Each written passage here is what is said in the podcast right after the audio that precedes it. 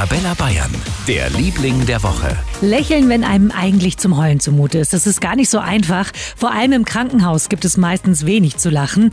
Aber da helfen dann die Klinikclowns. Einer von ihnen ist Luitpold Klassen. Er ist seit 50 Jahren als Klinikclown Professor Dr. Lupino Valentino in Bayern unterwegs.